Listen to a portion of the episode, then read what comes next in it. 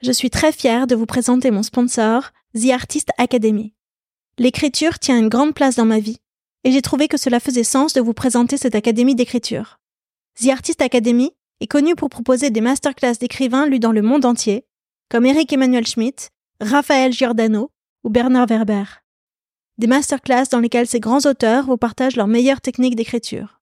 Cette fois-ci, The Artist Academy va plus loin, avec une nouvelle offre qui s'appelle l'Académie d'écriture. L'Académie d'écriture, c'est un coaching sur 12 mois qui vous prend par la main de la première page au point final de votre manuscrit. Vous êtes coaché par des agents littéraires et vous avez accès aux masterclass de 8 grands auteurs. Les thèmes abordés? Donnez vie à vos personnages, travailler la musique des mots, structurer votre récit.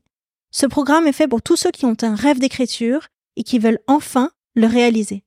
Que vous soyez débutant ou expérimenté, c'est un programme qui vous aidera à installer une routine d'écriture dans votre vie, à développer votre légitimité et à ouvrir votre créativité. On parle souvent ici, dans la fin des règles, de ce moment de la midlife où l'on revient à soi pour aller à la poursuite de ses propres désirs.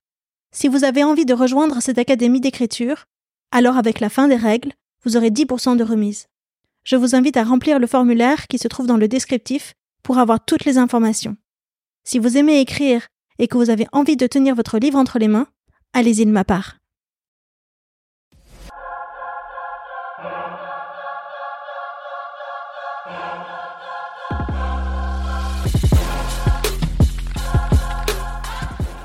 La fin des règles dans la vie d'une femme, c'est la ménopause. Ici, les femmes qui sont passées par là vous parlent de leurs symptômes, de traitements et astuces, de leur rapport avec leur propre corps, d'intimité, de carrière professionnelle aussi, mais surtout, eh bien, de la fin des règles, celles que l'on s'impose ou que l'on accepte. En les écoutant, vous trouverez, je l'espère, les bonnes infos pour traverser cette période encore trop taboue. Et puis surtout, j'espère que vous prendrez un shot de confiance et de bonne énergie. Je m'appelle Odayo et j'ai 44 ans. Allez, venez.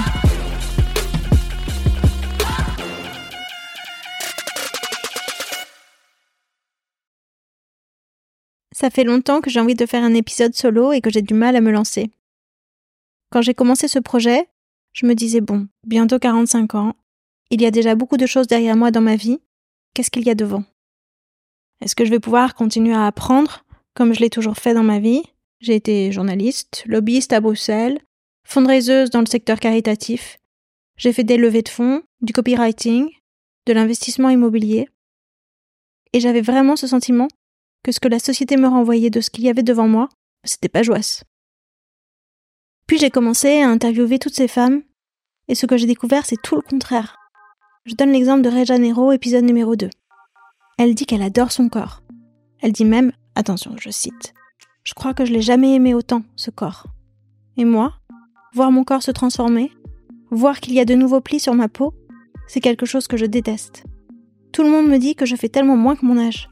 Sans le vouloir, les gens me parlent souvent, comme si je n'avais même pas 30 ans. Je rigole pas, c'est sérieux. Mon cardiologue, il a cru que j'étais étudiante. Donc je reprends. Être jeune, c'est devenu mon identité. Et là, quand j'ai compris que j'allais avoir 50 ans dans 5 ans, je me suis dit qu'il fallait que je fasse quelque chose avec cette identité. Que j'apprivoise de ne plus me définir par ma jeunesse. Enfin, un jour. Donc Réjeanne, qui dit qu'on peut encore aimer son corps, couplé à ce que dit Laurent Sora dans l'épisode numéro 3, que de toute façon le corps change et qu'on ne récupère pas son corps d'avant. Ça m'aide à apprivoiser ces nouvelles marques qui apparaissent. Quand je me replonge dans ce que je voulais faire de ma vie quand j'avais 25 ans, je voulais devenir écrivain. Je voulais écrire un roman. Et j'écrivais quasiment tous les jours à cette période-là. Et puis non, je ne l'ai jamais fait. J'ai vu des filles de mon âge au fur et à mesure publier des premiers romans, mais moi je devais avoir un énorme syndrome de l'imposteur, avant même que le mot soit inventé et que je le découvre. Et puis il y a Nathalie Bianco dans l'épisode numéro 8, qui explique que son premier roman, elle l'a publié alors qu'elle avait dépassé la cinquantaine. Il y a Virginie Lesdemia, épisode numéro 5, qui raconte qu'elle prépare son premier titre musical. Non, il faut dire EP. Donc oui, peut-être qu'un jour je vais reprendre l'écriture, on verra. Rien n'est fermé. En attendant, je teste l'oral. L'utilisation de cette voix, qui a toujours été trop petite, douce, fluette, qui m'a tellement complexée que je n'ai jamais fait de radio je me suis inscrite à un cours de théâtre. Je joue une pièce qui s'appelle En colère. Alors, la ménopause. Quand je dois me présenter maintenant, je dis que je suis podcasteuse. que je donne la parole aux femmes pour qu'elles racontent leur ménopause, et là, j'ai tout qui sort. Une femme qui m'a raconté que sa ménopause a commencé avant 40 ans. Une autre qui me décrit ses symptômes insupportables, mais comme elle est encore en périménopause, son gynéco ne lui prescrit pas de traitement hormonal. Une qui est au bord de la crise de nerfs et ne supporte pas ses nouveaux kilos sur le ventre. Et puis celle à qui on voulait prescrire des antidépresseurs, mais comme elle était elle-même psy, elle savait bien que ça ne pouvait pas être une dépression. Plus d'énergie pour rien, incapable de comprendre ce qui lui arrive, personne qui met le doigt sur le sujet des oestrogènes. Moi j'adore ces histoires. Toutes ne viendront pas la raconter sur le podcast, ou peut-être pas tout de suite. Mais moi, ça me fait une entrée en matière directe et évidente pour parler de sujets vrais et sincères avec des inconnus, comme avec mes amis. Alors voilà. J'espère que vous aimez écouter ces femmes, raconter ce qu'elles ne racontent pas ailleurs. Je vais faire de mon mieux pour tenir le rythme d'un épisode par semaine. J'espère arriver à construire une collection de récits qui constituent tous ensemble un témoignage de ce que les femmes traversent, disons entre 45 ans et 60 ans. Pour ma part, je n'ai toujours pas raconté comment tout cela m'est venu, et c'est une question que les gens finissent toujours au bout d'un moment par oser me poser. Voici l'histoire. Quand j'ai dit à ma mère que je lançais un podcast sur la ménopause, elle s'est écriée Mon Dieu, mon petit bébé C'est vrai que je n'ai que 45 ans et que mes ovaires ne montrent aucun signe de ralentissement. N'empêche, cela fait plusieurs années que la question de ce qui va m'arriver après me trotte dans la tête. Durant ma trentaine, mes sujets de prédilection étaient la maternité, puis la parentalité, re la maternité, ensuite la gestion des fratries, retour à la maternité, et enfin, nous y étions 40 bougies. De quoi allais-je parler avec ma gynéco? Pour revenir à ma mère, c'est l'époque où elle a commencé à se casser une vertèbre, pour rien, juste en marchant dans la rue. Puis une deuxième l'année suivante. Et puis une troisième encore, alors qu'elle rangeait la maison. Je voulais anticiper un maximum pour ne pas rencontrer les mêmes problèmes de santé que ma mère.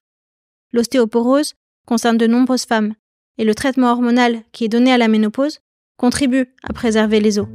Sauf qu'il est aussi très décrié et j'avais besoin d'un éclairage médical. J'ai donc évoqué le sujet avec ma gynéco, mais elle semblait décontenancée qu'à 41 ans je l'interroge déjà. J'enterre le sujet au fin fond de mes préoccupations et puis l'année dernière, je consulte un nouveau gynéco et je repose ma question. Et là, pour le coup, sa réponse m'intrigue vraiment. Il me dit Les femmes devraient prendre un traitement hormonal du moment de leur ménopause jusqu'à la fin de leur vie. Jane Fonda. Vous voyez? Et il ajoute qu'il était le médecin de Juliette Gréco. Pour info, cette star de la chanson donnait encore des concerts à 90 ans. Juliette Armanet en parle très bien. Elle a fait sa première partie au printemps de Bourges. Je poursuis les recherches, du côté du monde du travail cette fois, pour tomber sur des chiffres bouleversants, ceux d'une étude anglaise indiquant qu'une femme sur cinq avait renoncé à une promotion à cause des symptômes liés à la ménopause, et que certaines étaient allées jusqu'à quitter leur job. Et puis je creuse. Baisse de libido, confusion mentale, dépression, tout ça, ou toute autre chose, peut démarrer bien avant, c'est-à-dire pendant la période de la périménopause. Il n'y aurait pas un sujet? Aujourd'hui, j'ai donc envie de faire entendre les témoignages des femmes qui sont passées par là et qui déballent tout. La vie au boulot, la vie au lit, les kilos qui ne partent plus, les nuits blanches, les mecs qui passent dans la rue et qui matent ta fille sans même te calculer toi, mais aussi la libération que cela semble représenter pour beaucoup de femmes. La fin des règles que l'on s'impose, des règles que l'on accepte, la fin des règles quoi. Si vous avez aimé ce témoignage, écrivez un commentaire, notez-le 5 étoiles et partagez-le. Un immense merci d'avance et à bientôt.